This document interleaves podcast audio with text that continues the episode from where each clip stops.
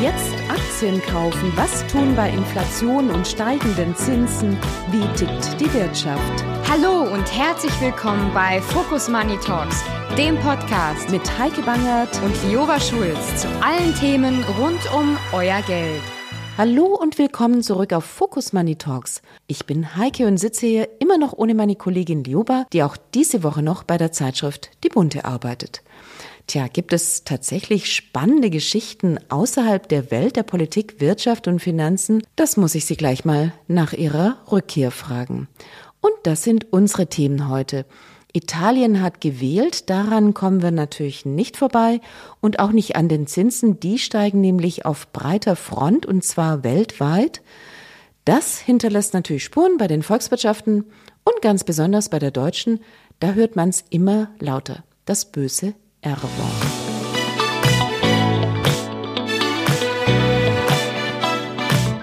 In Italien ist die Überraschung ja leider ausgeblieben. Das rechte Lager aus Fratelli d'Italia, Lega und Forza Italia hat eine Mehrheit in beiden Kammern errungen. Auf noch Ministerpräsident Mario Draghi folgt es die europakritische, gesellschaftspolitisch konservative und ausgabenfreudige Giorgia Meloni. Was man über sie weiß, klingt nicht besonders gut. Sie stammt aus einer neofaschistischen Splitterpartei, die Italiens schlimmsten Kriegsverbrecher ein Monument errichten ließ und die Flamme in den drei Nationalfarben, also das wichtigste Symbol der extremen Rechten Italiens seit 1946, im eigenen Banner trägt. Und ihr künftiger politischer Kompagnon Berlusconi, wir erinnern uns, der 85-jährige Ex- Bunga, Bunga Ministerpräsident mit dem tiefschwarzen Haar, der von Putin sagt, er habe sich in der Ukraine lediglich einen strategischen Fehler erlaubt. Und da ist noch Matteo Salvini, also jener, der gegen Flüchtlinge agitiert und Seenotretter verunglimpft. Für die EU und die Eurozone jedenfalls kommt es knüppeldick. Italien könnte wieder zum politischen Wackelkandidaten werden. Bleibt die Hoffnung, dass sich eben auch die rechte Regierung es sich nicht mit Brüssel verscherzen möchte, von dessen Geld ja in vielen Bereichen abhängig ist.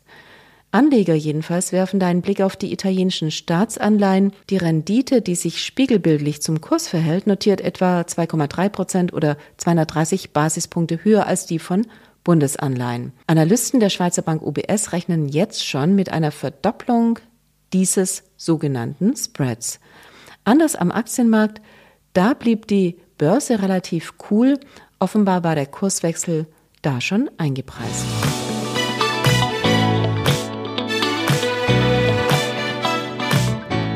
Tja, Dauerthema Inflation. Skeptiker rechnen längerfristig mit hohen Raten. Kein Wunder, dass die Notenbanken da Überstunden machen. In der vergangenen Woche jedenfalls gab es sowas wie ein Zinserhöhungsfeuerwerk.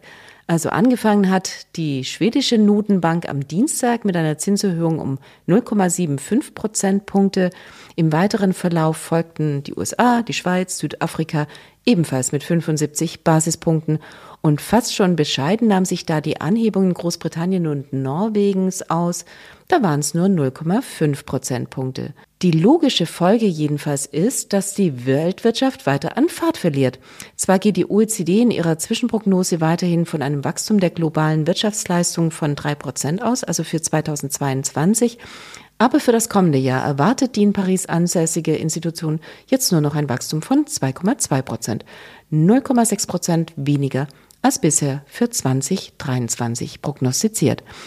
Tja, und viel schlimmer sieht's in der Eurozone aus. Da sind es für 2023 nur noch 0,3 Prozent und für Deutschland reicht es wohl noch nicht mal dazu.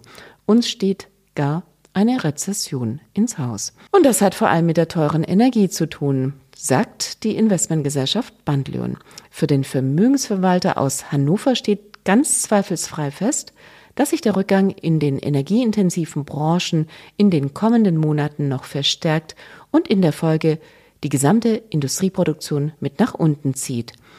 Und da muss man auch mal sehen, mittlerweile sind rund 70 Prozent der europäischen Düngemittelproduktion eingestellt und immer mehr Unternehmen der Metallindustrie kündigen an, Standorte herunterzufahren oder eben gänzlich stilllegen zu wollen. Kein Wunder, dass die Stimmung so schlecht ist in der deutschen Wirtschaft. Der IFO Geschäftsklimaindex ist im September auf 84,3 Punkte gefallen und das ist der niedrigste Wert seit Mai 2020. Im Einzelhandel fielen die Erwartungen sogar auf ein historisches Tief.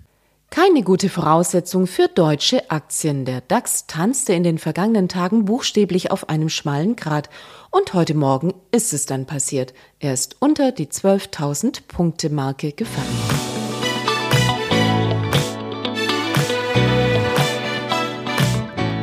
Tja, wann kommt die Bodenbildung an den Aktienmärkten? Die Frage der Fragen. Um sie zu beantworten, habe ich mir heute einen prominenten Gast eingeladen. Peter Ried managt für die Finanzgruppe Otto BHF einen der besten Mischfonds, nämlich den Otto BHF Polaris Moderate. Herr Ried, vielen herzlichen Dank, dass Sie heute für uns Zeit haben. Wir möchten ganz gerne für Focus Money Talks über Ihren Fonds sprechen. Ihr Fonds stand sehr, sehr lange an der Spitze der Gruppe von Mischfonds. Doch 2022, also in diesem Jahr, lief es nicht so ganz rund. Fragt man sich natürlich irgendwie, hat sie die Krise auf dem falschen Fuß erwischt. Ja, das kann man schon sagen. Insbesondere die ersten Monate des Jahres waren sehr, sehr schwierig, weil an den ähm, Börsen generell eine Veränderung der Großwetterlage stattgefunden hat. Die Favoriten der letzten Jahre waren nicht mehr die Zugpferde an den Aktienmärkten, sondern stattdessen kamen andere Favoriten hervor, äh, die jetzt sozusagen den Kurszettel anführen, insbesondere Werte aus dem Energiebereich, die wir lange Zeit äh, gemieden hatten und de dementsprechend auch nicht zu Jahresbeginn im Portfolio gehabt haben.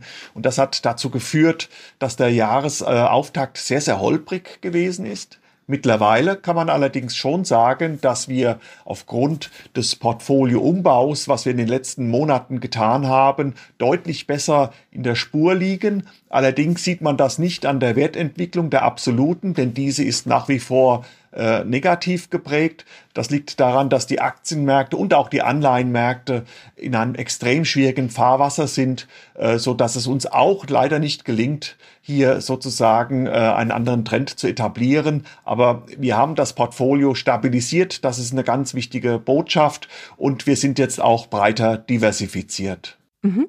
Es ist ja nicht die erste Kapitalmarktkrise, mit der Sie umgehen müssen. Worin unterscheidet sich denn die aktuelle von den vorhergehenden? Ich bin seit 2007 Portfolio Manager, also die letzten 15, 16 Jahre kann man sagen. Da gab es schon auch einige Krisen und über diese kann ich auch berichten, weil ich diese aus eigenem Leib äh, erfahren habe. Der Unterschied ist eigentlich immer der, dass die Gründe für Marktverwerfungen völlig andere sind als in der Historie oder in der jüngeren Historie, ähm, so dass man hier keine ähm, Anleitungen ableiten kann für sich, äh, wie man mit der aktuellen Krise umzugehen hat, wenn man sich sozusagen die Fundamentaldaten anschaut. Das wäre meine Frage gewesen. Was konnten Sie denn aus den vorhergehenden Krisen lernen? Und jetzt sagen Sie mir, ich konnte nichts, also quasi nicht sehr viel daraus lernen. Ja, ja nicht sehr, sehr viel von den fundamentalen Faktoren. 2007 war ja die Immobilienkrise in den USA einer der Auslöser. 2011 in der Eurokrise die hohe Verschuldung Italiens äh, dann kam Corona wieder völlig was anderes und jetzt äh, sozusagen die hohen Energiepreise, die steigende Inflation. Was man allerdings lernen kann, ist äh, die Verhaltensmuster der Menschen, der Marktteilnehmer, die bleiben immer wieder gleich. Äh, das ist in allen Krisen so und daran halten wir uns auch ein Stück weit fest und äh, wir versuchen sozusagen ähm, nicht in Panik zu geraten, wenn es extrem schwierig wird. Viele Marktteilnehmer verfallen in Krisen, auch in äh, Paniksituationen. Das bedeutet an den Kapitalmärkten, dass sie sozusagen äh, alles verkaufen. Fluchtbewegung ansetzen sozusagen, das versuchen wir zu vermeiden. Und dann, wenn die Panik, die Angst, die Sorge am größten ist, versuchen wir eher mutiger zu werden, sozusagen antizyklisch äh, zu agieren, äh, der Costolani hat, glaube ich, mal gesagt, kaufen, wenn die Kanonen donnern. Also wenn sozusagen die Angst und Sorge sehr, sehr groß ist, eher mutig zu werden. Das haben wir in den vergangenen Krisen gemacht und das hat uns äh, dazu geführt, dass wir mit der Wertentwicklung wieder sehr schnell äh, in positives äh, Terrain gekommen sind. Ähm, wir wissen nicht, ob es auch dieses Mal klappt, aber vom Setup her sind wir wieder so ähm, eingespielt. Genau, das sagt, also Sie sagen, Rückkehr an die Spitze erfordert Geduld und äh, dann aber auch ein Stückchen Mut. Fragt man sich erstens, haben Sie die Geduld? Und zweitens, ist es denn schon die Zeit, äh, wo man tatsächlich Mut haben kann, wo sich das auszahlt? Ja, die letztere, der letzte Teil der Frage ist ähm, sehr schwierig zu beantworten. Was wir allerdings sehen an den Märkten ist, dass ähm, noch keine Panik herrscht, das nicht, aber große Sorge, große Angst. Wie kann man das messen? Es gibt Umfragen, äh, die monatlich äh, stattfinden, insbesondere auch von Bank of America, Merrill Lynch äh, und andere Umfragen, aber auch marktbasierte Kennzahlen wie ähm, Umsatz, Umsätze an den Terminbörsen und so weiter sind wichtige Indikatoren über das Markt, über die Marktstimmung und diese ist momentan sehr schlecht. Das hat uns dazu bewogen, in den letzten Wochen etwas mutiger zu werden. Wir waren vorher vorsichtig. Jetzt sind wir sozusagen etwas mutiger geworden, allerdings immer noch auf kleiner Flamme. Äh, wir halten immer noch genügend Pulver äh, in petto, damit wir sozusagen äh, bei einer weiteren Verschärfung noch handlungsfähig bleiben. Und die erste, der erste Teil der Frage, wie lange eine Krise dauern kann, ja, das ist unterschiedlich. Manchmal geht es sehr schnell, wie wir bei Corona gesehen haben.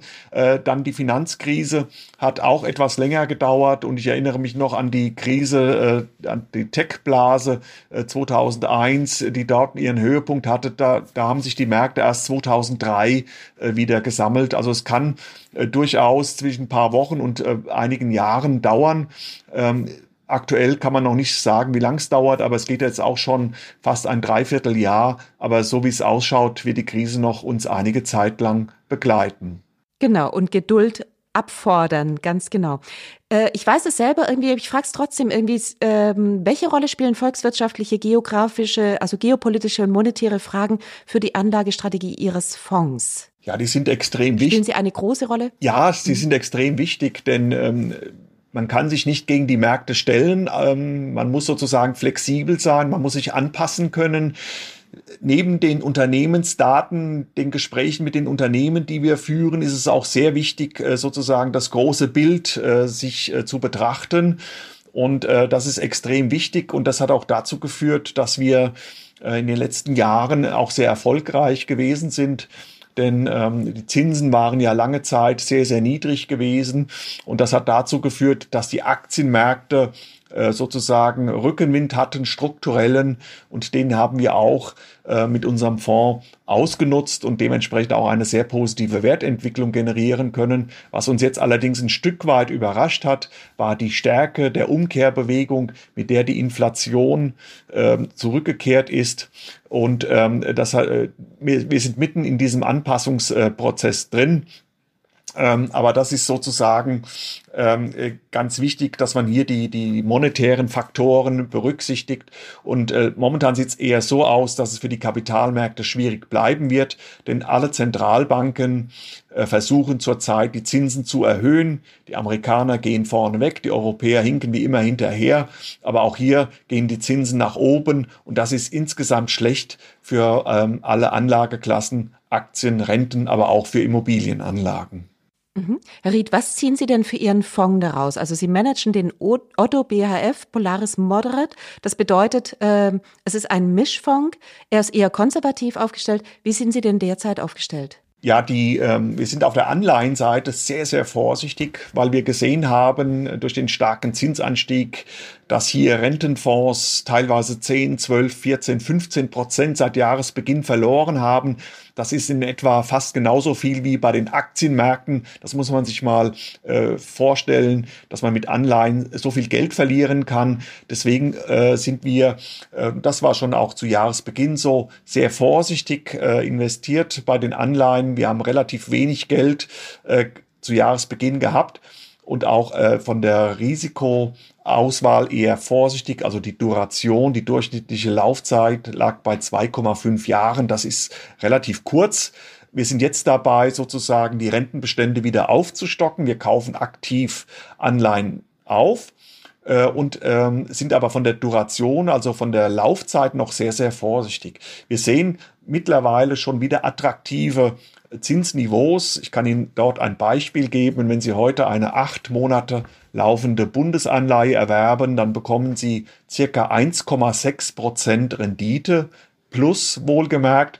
Bis vor kurzem war diese noch stark negativ tendierend, äh, äh, so dass man auch hier ein Stück weit ähm, schon wirklich auch sehen kann, dass sich hier der Einstieg wieder lohnt. Aber wie gesagt, äh, nicht ähm, alles auf einmal investieren, sondern mehrere kleine Schritte machen und wir sind dabei, die ersten kleinen Schritte hier zu unternehmen.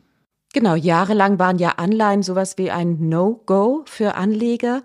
Und ähm, inzwischen äh, zahlt sich das zumindest irgendwie nominal wieder aus. Wir sprechen jetzt nicht über Realverzinsung, äh, äh, die sich lohnen würde bei äh, Inflationsraten von mehr als acht Prozent. Aber Sie sagen auch irgendwie, das kommt natürlich irgendwie entsprechend dann auch auf der Kursseite wieder zurück. Das ist die Hoffnung. Lassen Sie uns noch mal über Aktien sprechen. Das ist letztlich irgendwie der Hauptteil. Sie sagen ja auch von sich, Sie kommen von der Aktienseite und so wurde der Fonds irgendwie die ganzen Jahre gemanagt. Das machen Sie nach wie vor. In welche Art von Aktien investieren Sie? Ja, wir investieren in ähm, Qualitätsaktien, wobei Qualitätsaktien jetzt kein fest definierter Begriff ist, äh, sondern jeder, jedes Haus definiert das anders. Ich möchte deswegen auch kurz erläutern, was wir darunter verstehen. Wir investieren am liebsten in Geschäftsmodelle, die in guten wie in schlechten Tagen Umsätze und Gewinn steigern können. Ähm, die Unternehmen, also die nicht so abhängig sind vom Konjunkturverlauf. Es gibt Unternehmen, nehmen wir meinetwegen Stahlhersteller, die verdienen, wenn die Konjunktur sehr gut läuft, sehr viel Geld. Wenn wir in eine Rezession kommen, haben die es sehr, sehr schwierig. Diese Unternehmen versuchen wir zu meiden, stattdessen eher auf ja, strukturell wachsende Unternehmen äh, setzen, die aufgrund ihrer Produkte oder Dienstleistungen, die diese anbieten, eine stetig steigende Nachfrage erfahren. Ähm, und äh, das sind sozusagen die präferierten Unternehmen, die wir suchen. Da kann man sagen, ja, das, das gibt's doch gar nicht. Aber äh, es gibt, wenn man sozusagen sehr intensiv äh, sich die Aktienmärkte anschaut, es gibt weltweit sehr viele Unternehmen, die wir uns anschauen, dann finden wir doch ausreichende Unternehmen, die diese Kriterien erfüllen und die kaufen wir dann letztendlich auch in das Portfolio. Könnten Sie uns denn mal zwei Beispiele machen, nur damit wir es uns vorstellen können? Sie hatten ja schon gesagt, Stahlaktien sind es nicht, die sind von der Konjunktur abhängig und ich gehe davon aus, Banken sind es auch nicht. Ja, Banken sind auch ähm, eher genau zyklische Unternehmen. Ähm, die größte Position aktuell im Fonds ist äh, die von Thermo Fisher. Das ist eine amerikanische Life Science Firma, also eher aus, aus dem Medizintechnikbereich kommend. Und äh, Thermo Fisher ist so ein typisches Beispiel eines, eines sehr gut gemanagten Unternehmens, was strukturell wächst. Natürlich hat Thermo Fisher als Laborausrüster und ähm, äh, insbesondere auch jetzt durch die Covid-Krise äh, überproportional stark wachsen können. Ähm, aber der Trend geht natürlich weiter und äh, insbesondere wenn wir uns anschauen, wie heute äh, die, die Pharmazeutika hergestellt wird, nämlich vieles auf biologische Art und Weise, also wo ein ein, ein, ein, ein Kessel gebraucht wird, wo Filtermaterial gebraucht wird, wo viel mit Einweg-Dingen gearbeitet wird. Äh, da braucht es spezielle Ausrüstungsgegenstände für die Hersteller von ähm, äh, Pharmazeutika und diese liefert zum Beispiel auch die Firma Thermo Fisher, aber auch in der Diagnostik äh, und in vielen, vielen anderen Bereichen im Krankenhausalltag äh, ist diese Firma sehr, sehr gut vertreten. Und das Gute an dieser Firma ist, das ist der, der letzte Punkt, äh, den ich gerne noch erwähnen möchte, dass sie sehr innovativ sind. Äh, sie, sie schauen, was gibt es an neuen Trends.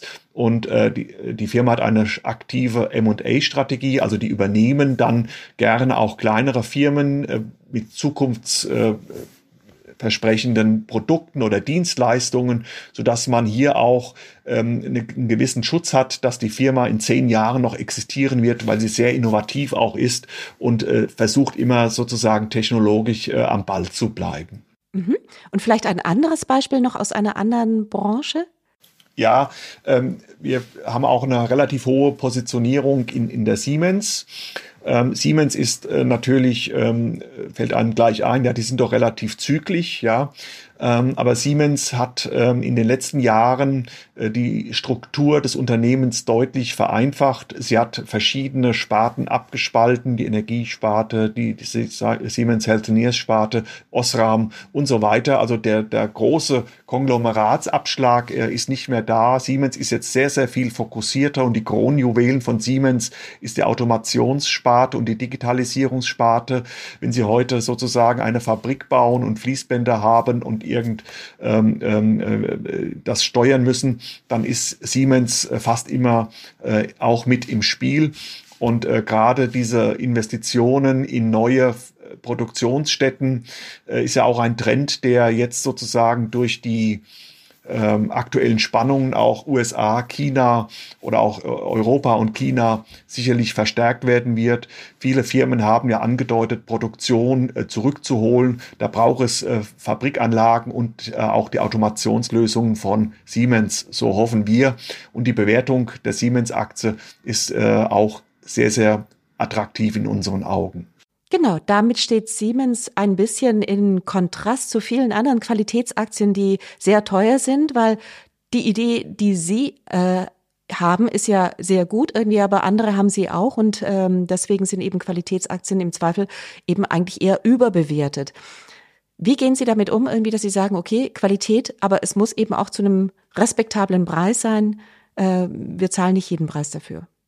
Ja, das ist ein ganz wichtiger Punkt, den Sie hier vor, äh, vorbringen, denn äh, es gibt sehr viele gute, qualitativ gute Unternehmen. Ähm, oftmals waren die Preise, insbesondere auch im letzten Jahr, sehr, sehr hoch. Es gibt ja den äh, einen Fonds, äh, ARC Innovation, Cathy Wood, äh, die, die Dame investiert äh, in sehr, sehr gute Unternehmen, aber die Preise waren halt sehr teuer. Oftmals waren diese Firmen, in die sie investiert, eher auch noch äh, verlustbringend. Also der Preis spielt schon eine sehr, sehr wichtige Rolle. Und ähm, wir fokussieren uns äh, durch die Erfahrung der letzten Monate stark auf äh, den Preis. Den hatten wir in den letzten Jahren nicht ganz so stark äh, zu berücksichtigen gehabt, weil die Zinsen äh, gefallen sind und sehr, sehr niedrig waren. Mittlerweile ist der Preis aber eine, ein ganz zentrales Kriterium äh, in unserer Analyse, so dass wir versuchen, äh, qualitativ gute Unternehmen zu erwerben, aber zu einem angemessenen Preis und wenn es geht sogar etwas günstiger als der Marktpreis, äh, damit wir sozusagen ein der Warren Buffett spricht immer von einem Sicherheitsnetz, äh, dass wir dieses Sicherheitsnetz haben, dass wenn sozusagen die Situation weiter sich verschlimmern sollte, dass wir sozusagen einen gewissen Puffer haben, der uns dann vor ja, größeren Verlusten dann äh, hoffentlich äh, zu schützen vermag. Herr Ried, Sie haben ja noch ein anderes Sicherheitsnetz in Ihrem Fonds. Also Sie investieren in Gold, äh, genau gesagt in Xetra Gold. Das äh, scheint mir auch so ein bisschen was zu sein, wo Sie sagen, irgendwie, das ist zur Diversifizierung auch der Risiken.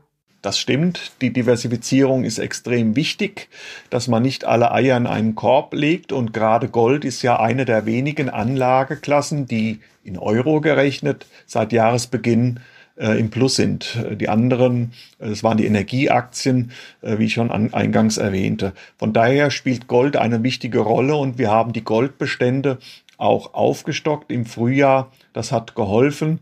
Wir liegen jetzt aktuell mit einer Gewichtung von circa sieben Prozent ähm, nahe der maximal zulässigen Quote äh, von 10 Prozent. Für uns ist Gold eher eine taktische Anlage, kein strategisches äh, Investment. Das heißt, wenn die Risiken sich wieder einmal, äh, wenn die Risiken abnehmen sollten, dann gehen wir davon aus, dass wir auch die Goldposition dann eher tendenziell wieder verkleinern würden. Letzte Frage.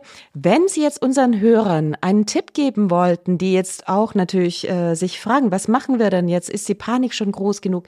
Kommt noch mehr? Äh, werden die Zinsen irgendwie weiter steigen? Wie lange wird es dauern? Welchen Ratschlag würden Sie ihnen denn jetzt so zum Ende unseres Interviews mitgeben wollen? Ja, die Situation ist momentan sehr, sehr schwierig, aber jede jedes Risiko bietet auch eine Chance. Und wenn wir uns anschauen, wo die Bewertungen der Aktienmärkte stehen äh, und auch das aktuelle Zinsniveau, wo sie ähm, schon wieder sehr gute Renditen bekommen. Natürlich reichen die noch nicht aus, die Inflation äh, auszugleichen, aber das Umfeld ist schon sehr, sehr viel attraktiver als äh, in den letzten Jahren im Schnitt, äh, so man, wenn man einen langfristigen Anlagehorizont hat, und das ist immer ganz wichtig, einen langfristigen Anlagehorizont, also nicht in den nächsten zwölf Monaten, sondern eher in drei Jahren oder in fünf Jahren denken, dann ist ähm, äh, die die Situation sicherlich äh, vorteilhaft, wenn man sozusagen den langen Atem hat. Das heißt aber nicht, dass es äh, nochmal nach unten gehen wird. Die Wahrscheinlichkeit ist recht hoch. Ähm, aber ähm, wir sind jetzt momentan in einer eher ähm, besseren Phase, wenn man sagt, ich äh, möchte Geld äh, anlegen.